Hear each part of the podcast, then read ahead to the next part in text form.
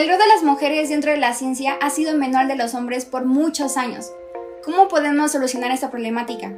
Bueno, Pauta y Gabriela Torre la buscan solucionar desde la niñez. ¿Está listo para descubrir cómo? Mi nombre es Frida Chávez y esto es De 5 en 5 por Inspire. Hey. ¿Quién, yo? Sí, tú. ¿Tienes cinco pesos que me prestes? Mm, no, pero tengo cinco minutos. Va, me sirve perfecto. Bienvenidos a De 5 en 5, un podcast de 5 minutos llenos de inspiración. Ponte tus audífonos, sube el volumen y comenzamos.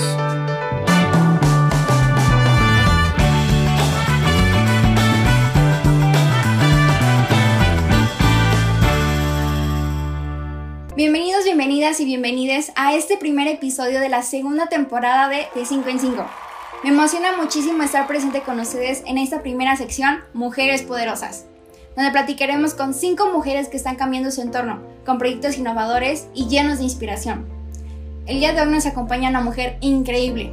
Ella es pedagoga y doctora en psicología escolar y directora nacional en Pauta. Ha trabajado durante muchísimos años buscando la igualdad de oportunidades para niñas y niños de todo el país y es una de las 100 mujeres más poderosas en México según Forbes.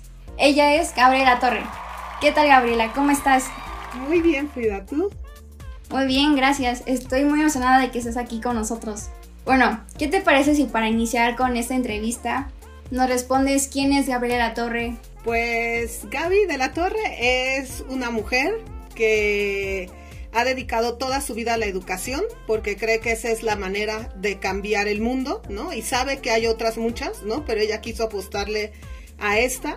Además es mamá de una niña, así que lleva la educación no solo a su vida profesional, sino día a día está viendo lo que significa la educación en la casa, ¿no? Y en la escuela de, de mi hija y soy la directora del programa Adopte un Talento. En este ámbito de la educación yo me he dedicado toda mi vida a la educación especial, en particular a la atención de las niñas, los niños y los jóvenes con aptitudes sobresalientes y talento, ¿no? Que es una población que normalmente no es tan visible como otras poblaciones de la educación especial, pero que tiene unas características específicas y por lo tanto unas necesidades educativas, ¿no? Eh, también específicas, valga la redundancia, desde otra tinchera distinta. Eh, trabajo justamente por esta gran pasión que a mí me mueve, que es la educación. Excelente, me encanta que menciones Pauta porque eso me lleva a la siguiente pregunta, que es ¿qué es Pauta y a qué se dedica? Pauta es el programa de Optum Talento, es una iniciativa que nace en el Instituto de Ciencias Nucleares de la UNAM y que lo que buscamos es abrir oportunidades para todas las niñas, todos los niños y los jóvenes en el país. No queremos ser solamente un semillero de vocaciones en la ciencia porque nacimos desde el corazón y la mente de dos grandes científicos mexicanos, ¿no? Que se plantearon cómo podían hacer para generar más oportunidades, ¿no? Y más posibilidades para que cada quien pueda llegar a estudiar lo que quiera. Y dentro de eso está la ciencia, Entonces nuestra idea es eh, presentar como una opción de vida, de vida personal y profesional, el ámbito de la ciencia básica, la ciencia social, pero también, y creo que ese ha sido nuestro motor, desarrollar el pensamiento crítico, es decir, permitir que las niñas, que los niños, que los jóvenes puedan voltear a su entorno, puedan decir qué les gusta, qué no les gusta y puedan ser estos agentes de cambio que hagan la diferencia, ¿no? Y esto justo lo fomentamos a través de este pensamiento crítico que va, si bien a su vida eh, académica, profesional, también mucho a tu vida personal, ¿no? Porque te da herramientas, te da elementos para tomar decisiones en todos los ámbitos de tu vida mucho más informadas y más conscientes. Me encanta muchísimo todo lo que estás diciendo y siento, me gusta mucho que ahorita estos temas que tú estás mencionando han tomado muchísima fuerza cada vez más y ahorita ya es como más libre que pues ahora como nosotros como jóvenes podamos este, decir, ok, esto es lo que quiero, esto es lo que me gusta y eso es a lo que me quiero dedicar. Siguiendo con lo de Pauta, em, la siguiente pregunta es, ¿para quién fue creado Pauta? Pauta fue creado para todas las niñas, los niños y los jóvenes, empezando en México con miras a pensar en nuestra región latinoamericana y en el mundo, ¿no? unimos esfuerzos con muchísimas otras organizaciones que estamos intentando hacer lo mismo, compartimos nuestros resultados, nuestros retos, nos reímos, lloramos, ¿no? Y vemos cómo lo estamos, cómo estamos haciendo, ¿no?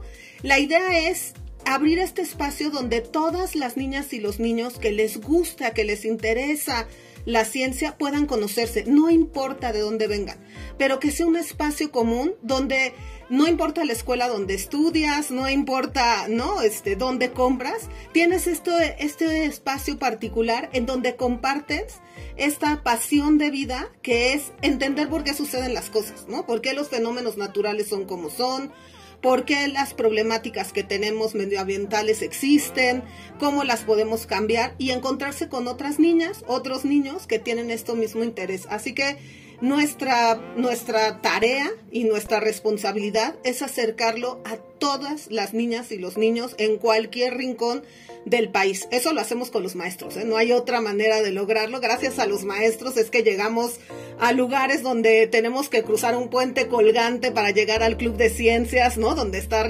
afuera esperándonos un burrito que es el acompañante de los chavos de ese telebachillerato, ¿no? Entonces, nuestra idea es llegar a todos esos telebachilleratos, a todas esas telesecundarias, a todos los espacios donde vivan 200 o 300 personas o vivan 25 millones de personas.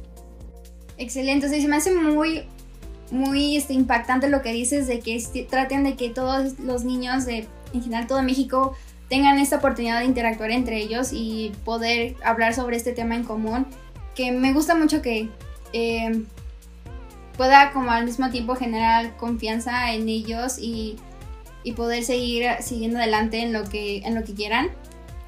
Y hablando sobre, esa, sobre la población y hacia dónde va dirigido Pauta, em, ¿tú cómo has visto que, que Pauta impacta en ellos o cómo influye en ellos?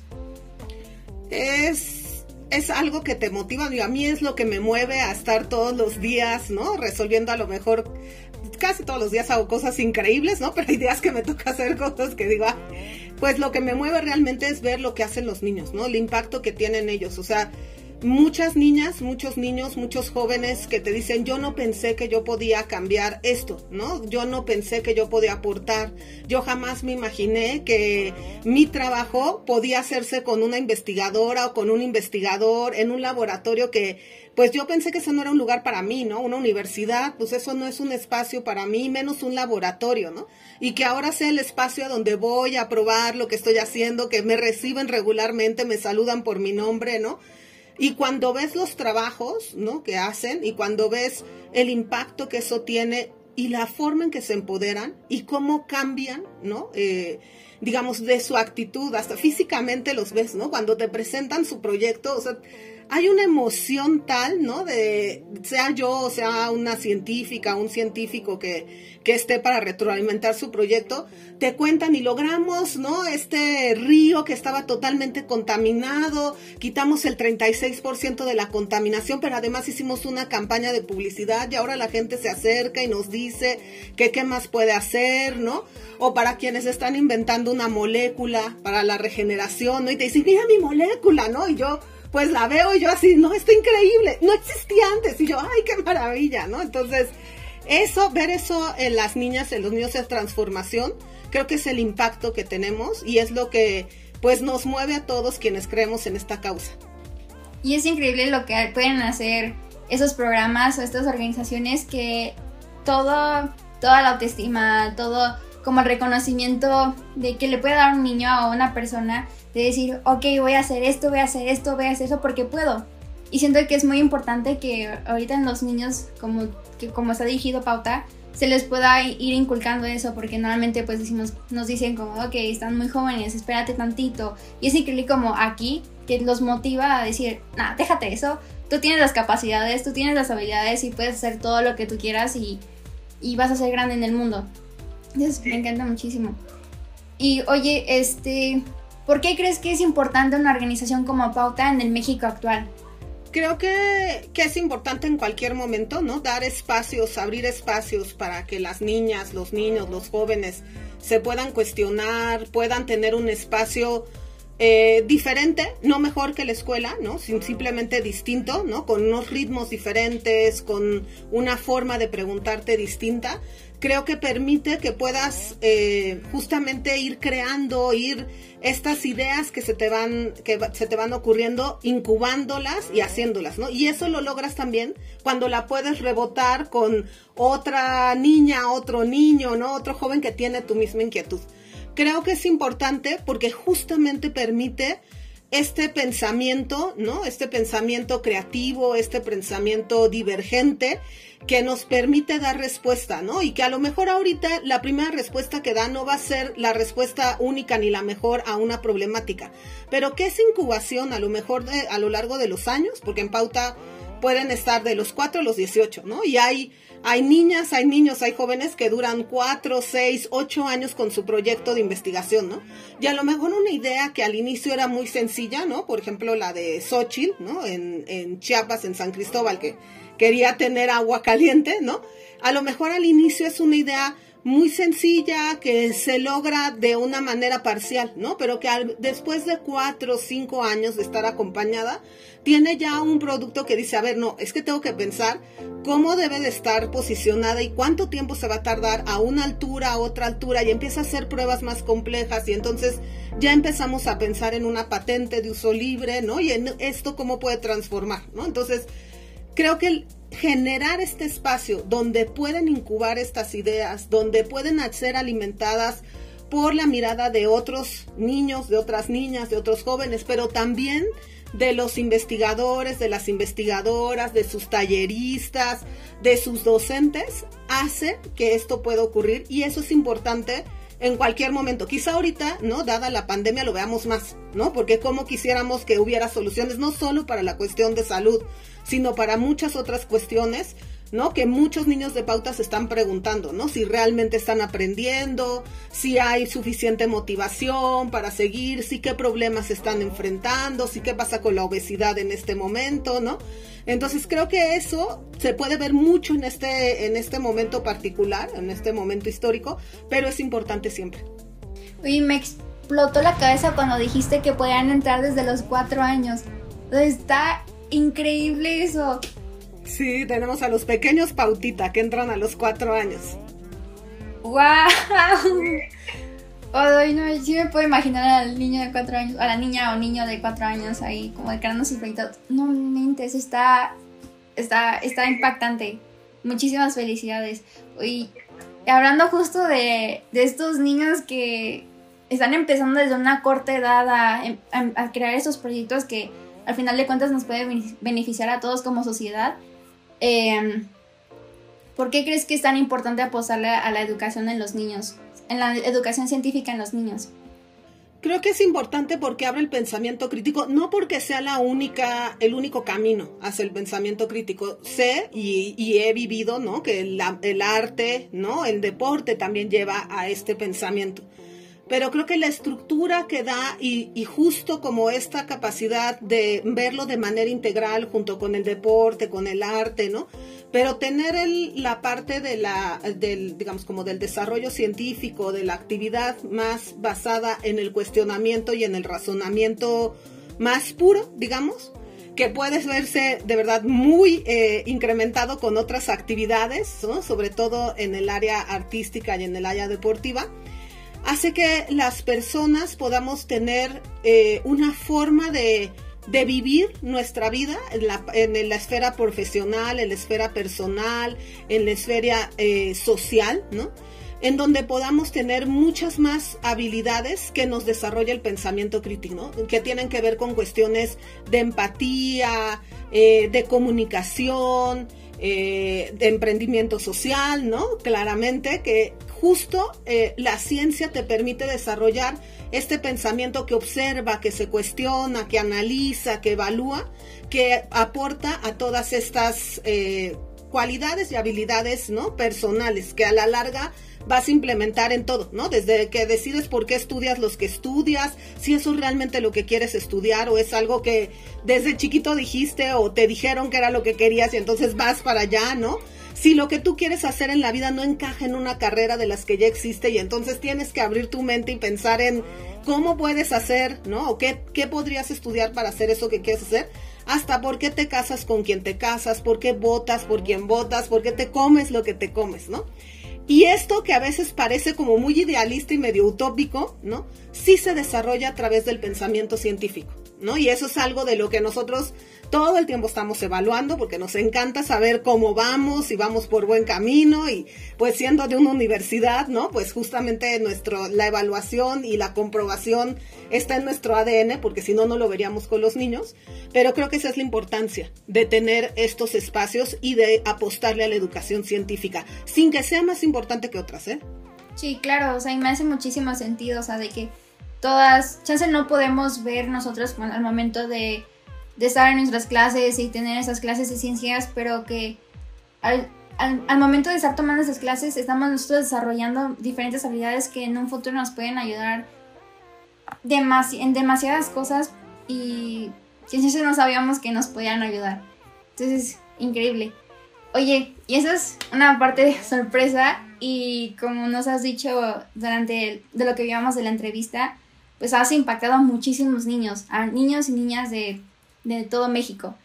Y pues aquí tenemos una cartita de una persona que te quiso venir aquí a contar un poquito de todo lo que ha habido en Pauta. Entonces, em, la voy a leer. Entonces, ok, ahí va. Querida Gabriela, durante muchos años en mi vida estuve perdido.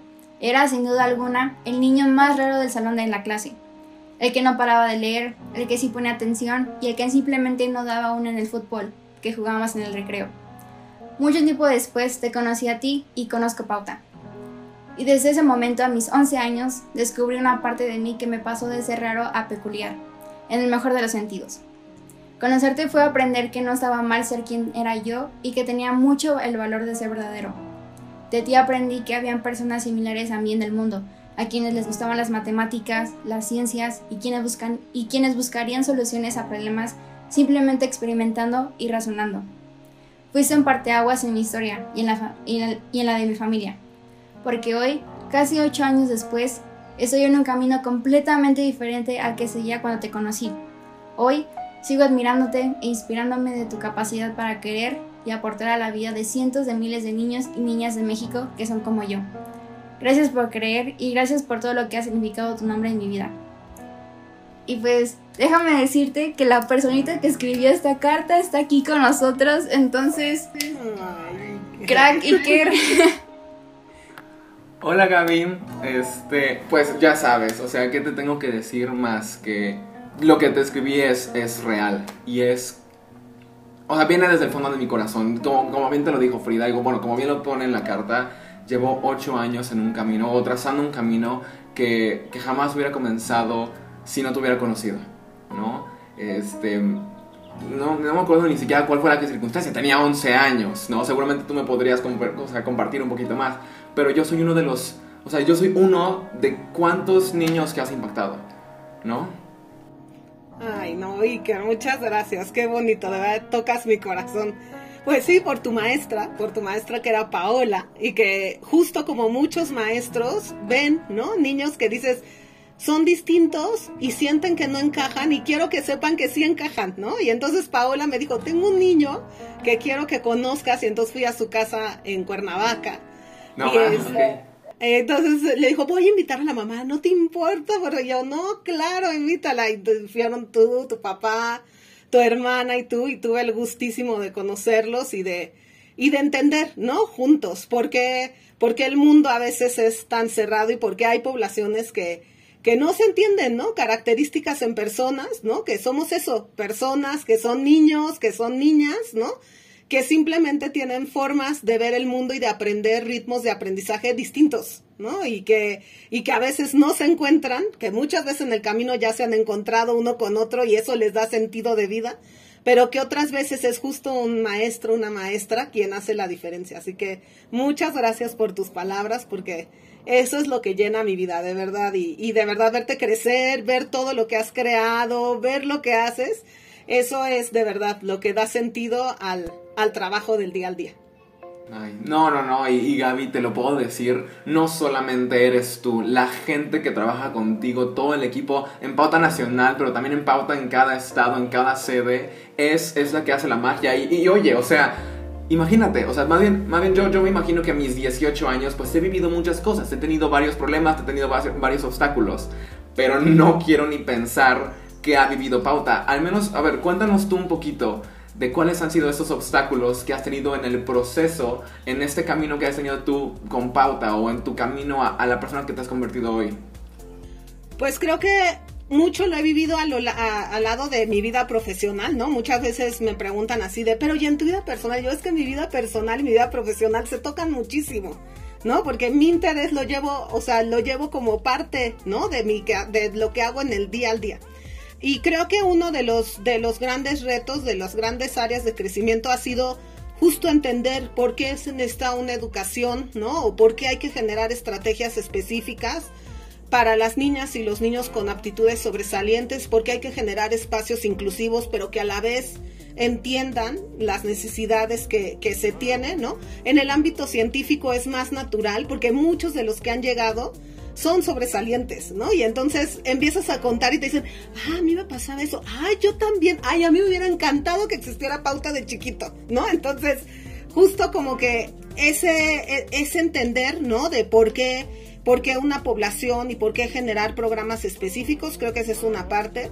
La otra parte es justo llevarlo y decir por qué esto también es importante, cómo es importante que en las escuelas haya buenos bebederos, que haya una buena nutrición, ¿no?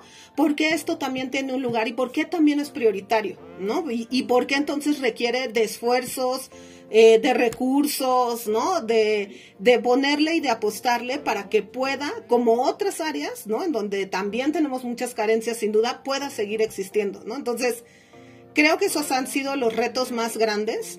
Pero justo lo que dices, con un equipo desde el consejo directivo hasta quienes están los talleristas, los docentes, que creen en esta causa, que realmente ves la pasión, ¿no? Por, por enseñar, por ver lo que ustedes hacen, por generarles todas las oportunidades para que suceda, es lo que abre las puertas, ¿no? O sea, cuando lo contamos ahora, de repente es como, y hay un niño que está haciendo un robot para que entre cuando pasa un temblor y pueda hacer todo un análisis estructural y entonces evitar que tantas personas mueran, ¿no?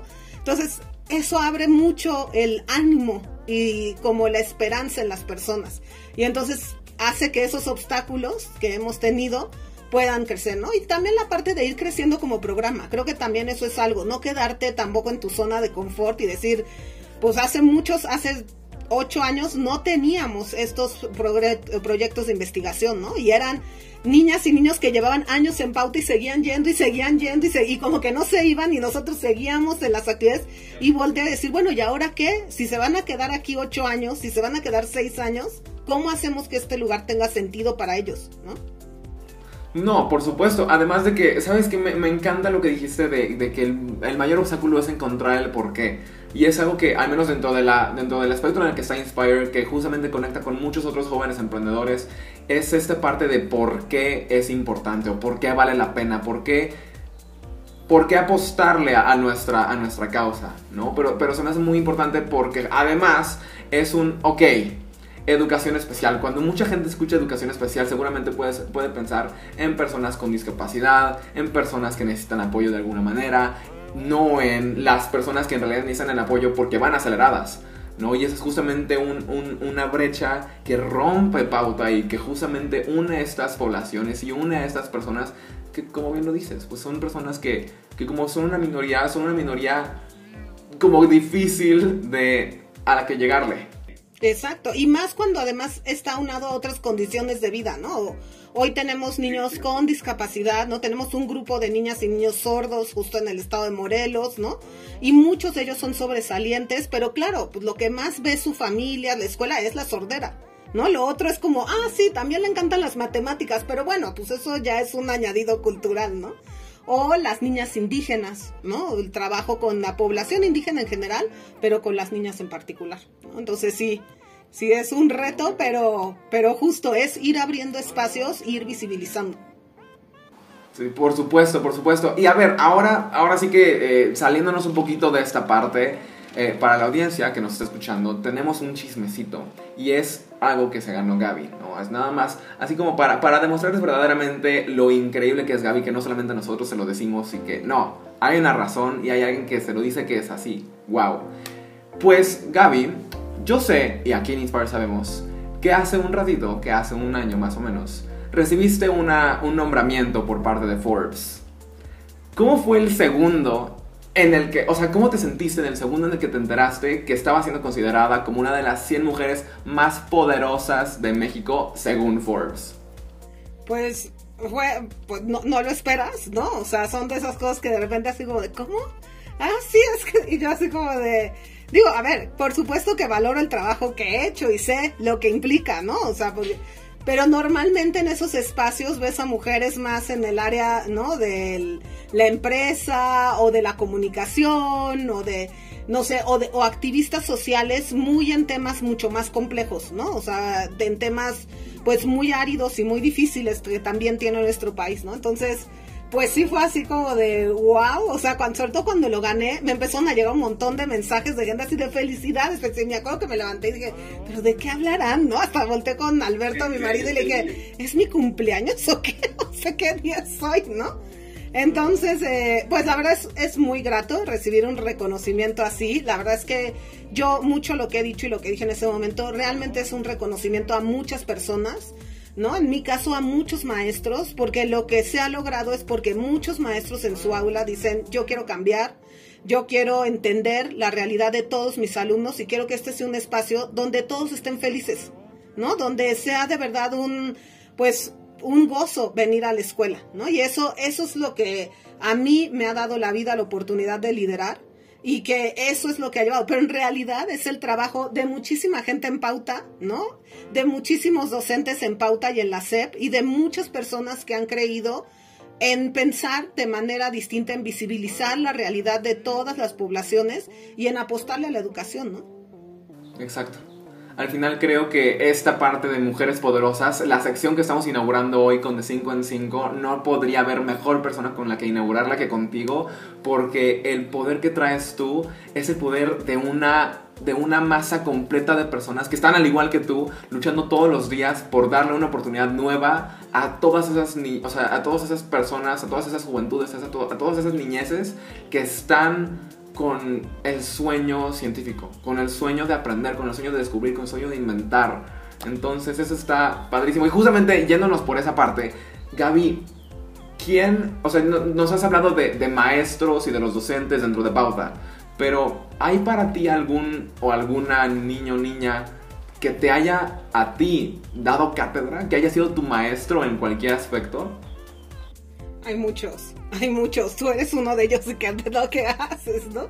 O sea, creo que el primer niño que me tocó así, ¿no? Y, y fueron dos o tres niños y niñas en la Sierra Tarahumara en mi servicio social, ¿no?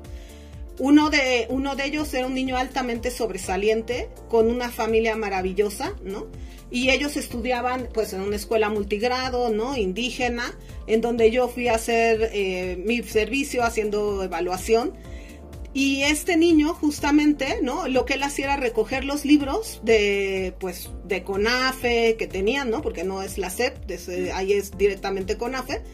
Y los guardaba y los leía, ¿no? Entonces aplicamos una prueba que en realidad estaba totalmente descontextualizada porque está hecha para, pues para una población en realidad ni mexicana, para una población americana, ¿no? Estadounidense, mucho más centrada en, en ciudades, ¿no? Y, y, con conocimientos, porque lo que te va preguntando la prueba, pues son cosas así, ¿no? O sea, ¿qué pasa si te encuentras una, un, una cartera en el súper, ¿no? Y entonces el niño volteaba y te veía así de que es un súper, ¿no? O sea, que es una cartera, claro. Exacto, ¿no? Entonces, como muchas cosas totalmente descontextualizadas, pero él, o sea, de verdad tuvo una calificación altísima, incluso con todo esto otro que digamos, no tenía lógica, ¿no? Y que era evidente que no lo iba a saber, no porque no tuviera la capacidad, sino porque pues no era algo que él entendiera, ¿no?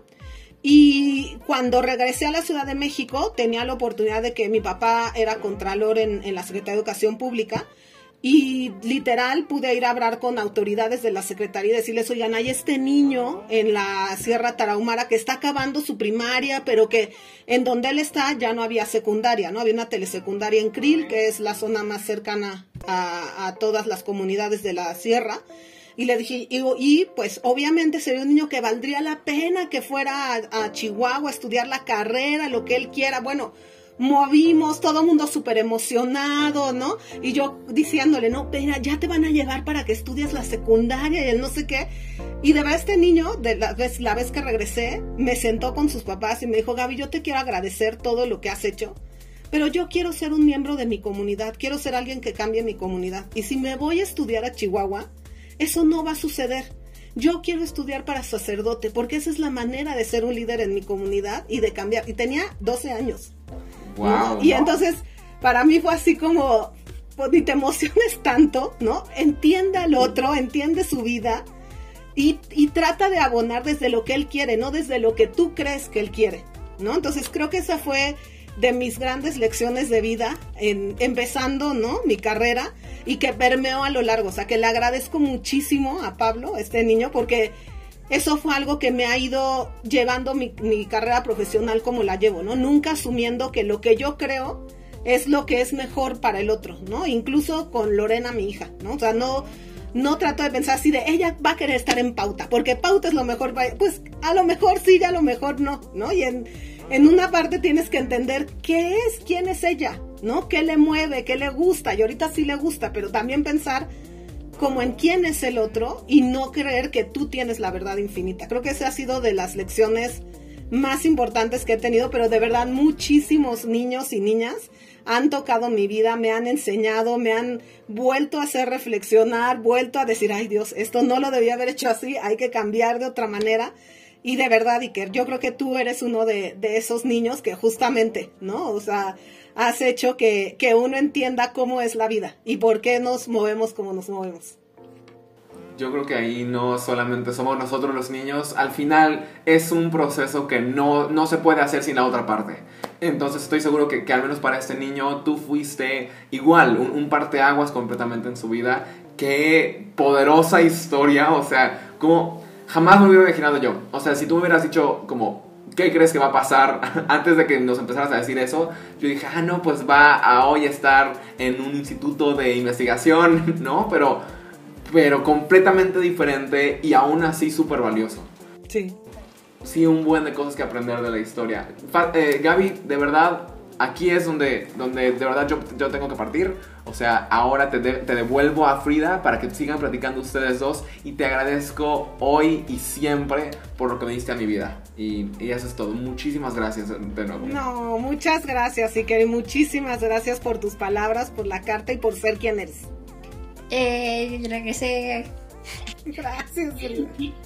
La verdad es que está increíble todo lo que has logrado, Gaby. En, o sea, muchísimas felicidades y creo que conociendo un poquito más a Iker he podido ver como todo, todo este talento que trae y está increíble que tú hayas sido como eh, la ayuda para que él pudiera ser la persona quien es. Entonces, muchas felicidades. Eres, un, eres increíble. Gracias. Sí. Pues bueno, eh, cambiando un poquito el tema, pues sabemos que ahorita está tomando mucho, muchísima fuerza esos temas de que hay que involucrar mucho más a la mujer en, en las áreas de ciencia y rompiendo todos los estereotipos de que ciertas carreras están asignadas a las mujeres, digo a los hombres y que solamente pueden ser ellos. Entonces, para hablar un poquito más de esto, te quisiera preguntar que ¿cómo podemos involucrar a las mujeres más en esos temas de la ciencia? Es un reto. Creo que lo que dices es una preocupación de todos. Hoy estaba justo en la mañana en una, en una conversación con una de las mujeres líderes en, en cómo enseñar tecnología a las niñas, ¿no? En, es una, una organización enorme a nivel mundial de justo enseñar a programar a las niñas y nos preguntábamos esto, ¿no? Y justo eh, hablábamos sobre qué tanto es solamente como una forma de decir, ah, sí es importante, pero que cuando hay acciones concretas, no son acciones que se les dé el peso, ¿no? Que tú creerías que debería tener porque lo vemos mucho en la televisión, se habla, ¿no? Hay una serie de acciones que ya están como muy probadas porque hay mucha investigación detrás, ¿no? Cómo tener un modelo un, femenino, ¿no? Enfrente hace una diferencia. Nosotros los llevamos al extremo más extremo, ¿no? Y cuando platico con colegas de, de nuestro país, pero sobre todo otros países, y dicen, no, bueno, a nosotros nos fuimos al preescolar, ¿no? Y entonces la primera persona que conocen los niños cuando entran a pauta o cuando pauta llega a su escuela es a una científica que se llama Abby Kadavi, que es una personaje de Sésamo, ¿no? Y entonces Abby es la que se cuestiona el mundo, la que tiene los poderes de la ciencia, la que les dice, miren, vamos a observar, ¿no? Y entonces eso cambia la visión de las niñas y de los niños, ¿no? Sobre quién hace ciencia. O sea, la primera persona que me acercó a la ciencia fue una mujer, ¿no? Fue una personaje mujer que acompañada de sus amigos o hombres y mujeres, ¿no? Trataban de, de entender por qué el mundo funcionaba y de resolver todos los problemas que se les venían, ¿no? Entonces, esa es una de las grandes eh, herramientas que se han visto que tienen resultados, ¿no? Eso, eso lo hacemos en el preescolar, pero luego se va traduciendo a investigadoras que donan su tiempo, que son mentoras de niñas, ¿no? Y que no solo les dicen lo que implica ser científica en un laboratorio o en un instituto de investigación o en una empresa, ¿no? Les cuentan qué significa ser científica desde los retos de estudiar en una carrera donde de 50 personas, tres son mujeres solamente, ¿no? O sea, como todo lo que implica en, tu, la vida más eh, personal, ¿no? Y cómo cómo mueve eh, los sentimientos y la forma de ser de una mujer el estar en estas carreras, ¿no? Quien estudia ingeniería, eh, pues más hacia civil, en, o sea, petrolera, ¿no? Esas ingenierías que además ni se ven, o que quieren ser justo, ¿no? Estar en el mundo de la programación, ¿no? Que también es un mundo que está mucho más, eh, pues, ocupado en este momento por hombres, ¿no? Entonces, tenemos una estrategia que va acompañando a lo largo y que no acompaña solo a las niñas, que acompaña a las niñas y a los niños en la percepción sobre quiénes hacen ciencia, ¿no? Porque también, o sea, tenemos una serie de estereotipos ahí a romper. ¿Cuántas mujeres indígenas vemos ahorita como investigadoras, ¿no? ¿A quién podrías nombrar, ¿no?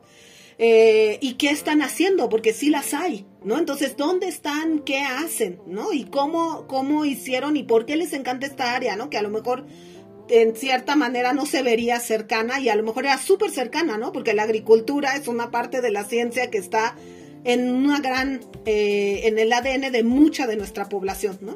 Entonces tenemos esta serie de, de actividades es importante. En Pauta tenemos una característica extraña, a diferencia de otros programas. El primer país con lo que lo platicamos mucho fue con Chile, porque nosotros tenemos un equilibrio entre mujeres y hombres a lo largo de los años, ¿no? Es decir, en la secundaria normalmente las niñas desaparecen de los programas de ciencia. En Pauta no, en Pauta se queda, no incrementa, pero se queda muy estable la relación entre entre chavas y chavos, ¿no? Que siguen hacia la secundaria y el bachillerato. Entonces justo es algo que nos decían, a lo mejor algo han hecho que no han evaluado y que deberían de reforzar más porque está funcionando claramente, ¿no? Entonces tenemos estas estrategias que hemos ya venido evaluando de manera continua, pero que son nuevas. ¿Quién sabe cómo o qué hicimos en el pasado que logró que esto se equilibrara, ¿no? O, si las personas que llegaban, o sea, ni siquiera sabemos si es algo nuestro o es algo de quienes llegaban al programa, ¿no? Pero sí sabemos que en el mundo, en programas similares, esto no ocurre, ¿no? Entonces, hay una serie de estrategias, una serie de formas de, incluir, pero nosotros lo que sí queremos fortalecer siempre es que la equidad de género es de ambos, ¿no? De las niñas y de los niños, que no es una cosa dirigida solamente a las niñas, y entonces estas son las actividades de las niñas y estas son las actividades de todos juntos, ¿no? Sino cómo podemos ir abriendo estos espacios, incluso en programas, porque tenemos un programa para niñas indígenas sobresalientes, que ese sí es un programa muy chiquito para mujeres, incluso en ese programa, cómo se puede ver la visión mucho más de ambos géneros. Claro, o sea, hacer todo esto lo más inclusivo posible y dejar que cada persona, pues, sea su propia persona, ahora sí, y, ir por lo que realmente quiere y por lo que está seguro que se ve trascendiendo más, más que nada, ¿no? Exacto, sin importar, ¿no? O sea, tu identidad sexual en general ni tu género, ¿no? Exacto. Que eso debería de ser lo, lo de menos ahora sí, ¿no? O sea, lo que importa es lo cómo vas a hacer tu trabajo y cómo vas a seguir, pues, llevándolo al límite, ¿no? Exacto. Ok, excelente. Eh, Oye, y hablando un poquito más sobre esto, ¿cuál crees tú que sea la importancia de las mujeres que ocupen este puesto? Que ocupen puestos en ciencia, yo creo que pues tienen la, tienen, o sea, tienen esta labor, sobre todo quienes están llegando ahora más a puestos mucho más altos que nunca se ocupaban. Por ejemplo, el Instituto de Ciencias Nucleares, ¿no? Que es el instituto donde nace Pauta, está teniendo por primera vez una mujer que lidera el instituto, que es directora, ¿no? O sea, y tiene, cumplió 50 años hace algunos años, entonces ya tiene más de 50 años, ¿no? Y jamás se había ni siquiera pensado, ¿no? Que una mujer pudiera ser. Y creo que, o sea, un poco lo que sucede es justo que esto se vuelve una, digamos, una discriminación positiva, ¿no? Porque, pues justo el ser mujer, obviamente, tiene ahorita más peso que ser un hombre que se está postulando, ¿no? Eso te da una ventaja, ¿no? Y eso es algo que tenemos que reconocer, porque justo lo que queremos es decir cómo llegan a estos puestos más altos, cómo llegan a estos puestos de liderazgo más mujeres creo que la responsabilidad es, es justo, ¿no? Demostrar que no es una cuestión por el, por, por ser mujer, que es una cuestión por capacidad, lo que tú decías, que es la persona, no es, eh, ¿no? Esta ventaja que tenía el haber nacido mujer en este caso, ¿no? Entonces creo que sí es eh, una responsabilidad de realmente hacer y mostrar cómo las personas podemos tener resultados sin importar si somos mujeres o hombres y cómo pueden ellas liderar a otras mujeres que a lo mejor por la situación que viven, porque eso no lo podemos negar, o sea, hay grandes cambios, pero todavía en pauta tenemos muchas eh, familias, bueno, no muchísimas, pero sí tenemos muchas familias que si tú les preguntaras y te sientas a hablar con ellos, te dicen, primero quiero oportunidades para mi hijo que para mi hija, ¿no? Porque es más probable que mi hijo vaya a eh, ser cabeza de una familia, ¿no? Y, y, no es una cuestión solamente de decir mi hija vale menos, ¿no? No es una cuestión de negar la capacidad de las niñas, es una cuestión mucho más compleja de la preocupación de cómo va a sobrevivir esa familia, ¿no? Entonces, no es solamente una, ¿cómo se les ocurre? No, es que es, de verdad es una cuestión muy genuina, pero que justamente el que mujeres lleguen a estos puestos, que mujeres puedan mostrar, hace la diferencia para muchas niñas, ¿no? Y para muchas familias que también dicen, ah, no, mira, mi hija también podría, ¿no? Y, a lo mejor va a ser la cabeza de la familia, también hay que pensarlo, ¿no? Y también requiere de estas oportunidades. Claro que al mismo tiempo también funciona como una inspiración, ¿no? O un modelo a seguir, o sea, diciendo, ok, no importa que haya nacido mujer, yo puedo seguir haciendo estas cosas, cosas, cosas, cosas, cosas, cosas y pues al final no se supone que nadie me puede detener ahora sí, ¿no? Exacto. Oye, este, Gaby, la verdad es que no quiero terminar esa entrevista, pero ahora sí, llegó el momento de la verdad, el momento que todos están esperando, de todas las personas que nos están escuchando, eh, es momento de que abran sus corazones y lleguen con la mente abierta de inspiración, porque Gaby, esa es la pregunta oro de todas las entrevistas de 5 en 5. Ahora sí, dispáranos con tu mejor frase de inspiración.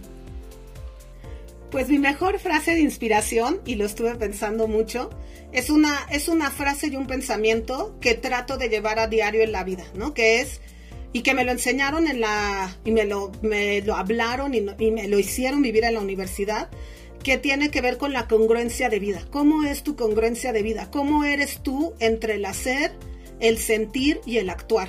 ¿No? ¿Qué tanto llevas esa congruencia al día al día? ¿No? Y mucho lo hablábamos hacia la felicidad. ¿Cómo encontramos la felicidad como personas cuando esta congruencia de vida es real?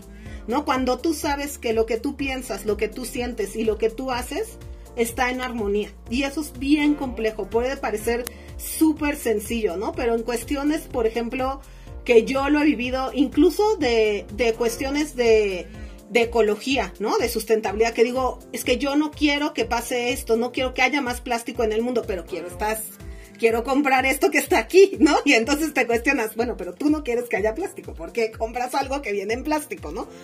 Creo que es muy complejo, ¿no? En el día al día y a veces tienes que hacer las paces con decir, yo no quiero, quiero ser congruente, pero mi espacio de congruencia ahorita es este. ¿no? Quiero ser eh, una persona que dedica más tiempo a mi propia salud o que dedica más tiempo a mi trabajo, que saca las cosas más a tiempo. ¿Cómo puedo hacer que eso realmente pase y que lo que digo realmente sea congruente con lo que hago y con lo que pienso? Y lo más difícil, con lo que sientes, ¿no? Porque al final eres tú contigo. ¿No? Y eres tú el que se rinde cuentas a sí mismo. Y eso creo que es forma de, de cómo los niños de pauta, porque creo que eso es de verdad algo que he aprendido con los niños, porque si es así como yo creo en un mundo mucho más sustentable, pues no hago esto y no hago eso, y yo así como de, yo solo hago dos de las siete cosas que tú haces, ¿no? Y se supone que también tengo esta gran preocupación por el planeta, ¿no? Entonces, creo que es algo muy sencillo, pero muy poderoso para alcanzar la felicidad, que eso es lo que para mí significa la educación cómo, cómo crecemos como seres humanos, cómo nos acompañamos en este crecimiento para ser mejores personas. Y ser mejores personas significa ser más felices, con lo utópico que suene y con lo difícil que es llegar a tener estos momentos de felicidad. Entonces mi, mi frase que les comparto es ser congruente, tener esa congruencia de vida, que no es una, no es una frase sencilla, es algo que vamos caminando, ¿no? Y que vamos construyendo a cada paso y que justo el pensamiento crítico y todo esto que llevamos en pauta es lo que te hace cuestionarte y decir, ¿no? ¿Realmente eres eso que quieres ser? ¿Realmente estás tomando las decisiones que quieres tomar? Entonces, esa es mi frase de inspiración. Espero que, que les mueva, que, que les llegue también, ¿no? Y que, y que nos permita ser cada vez mejores personas con nosotros mismos y en nuestras comunidades. No, Gaby, o sea, ¿qué te puedo decir? En serio, tiene un significado demasiado, demasiado, demasiado impactante e importante y siento que, como tú lo dices, hay que llevarlo a nuestro día a día. Entonces, muchísimas gracias, en serio, me ha encantado esta entrevista y no tengo las palabras suficientes para expresarte mi agradecimiento de que pudieras estar aquí con nosotros en un episodio de 5 en 5 ha sido maravilloso esta entrevista y en serio te llevas un lugar en mi corazón. En serio me has llenado de inspiración total y de muchísima motivación y la verdad es que me has puesto a reflexionar sobre muchísimas cosas. En serio estoy con la boca abierta. Entonces muchísimas gracias por, por estar aquí con nosotros. No, muchas gracias a ti, Frida, y a ustedes por hacer este espacio, porque haciendo este espacio, justamente, de verdad es el mejor agradecimiento que, que pueden dar a quienes nos entrevistan. Lo que ustedes hacen está moviendo el mundo y eso es muy importante. Muchísimas gracias, Gaby. Oye, y antes de, despedirnos, este, ¿te gustaría decir algo para, para el público? Una última cosa que quieras decirles pues decirles que Pauta tiene la puerta abierta para ustedes. Si eres una niña, un niño, un chavo que nos esté escuchando, si tú eres una maestra, un maestro que dices, a mí me gustaría abrir estos espacios para mis niños, si a ti te gustaría ser un tallerista, si eres una científica, un científico que quieres justo ser este modelo de vida para otros que van empezando, ¿no? Y compartir lo que has hecho pues aquí tenemos un espacio, ¿no? Y si tú quieres abonar a que esto siga y quieres eh, fondear esta causa, adelante, de verdad. Todo, todo hace que esto crezca y Pauta es un espacio abierto para todos quienes quieran hacer crecer esta causa y más que nada agradecerles a ustedes por este espacio, porque hacer conocer Pauta justo hace que podamos crecer juntos y este es un resultado de un chico Pauta, así que me da muchísimo gusto que haya encontrado tan hermosos seres humanos para acompañarlo en este camino.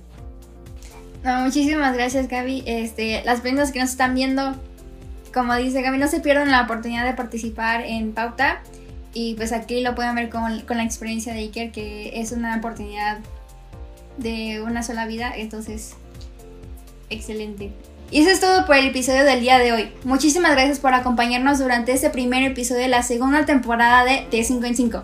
Si te gustó este capítulo, regálanos un like, comenta y síguenos para que no te pierdas nunca de este programa. Aspira e inspira. Hasta la próxima.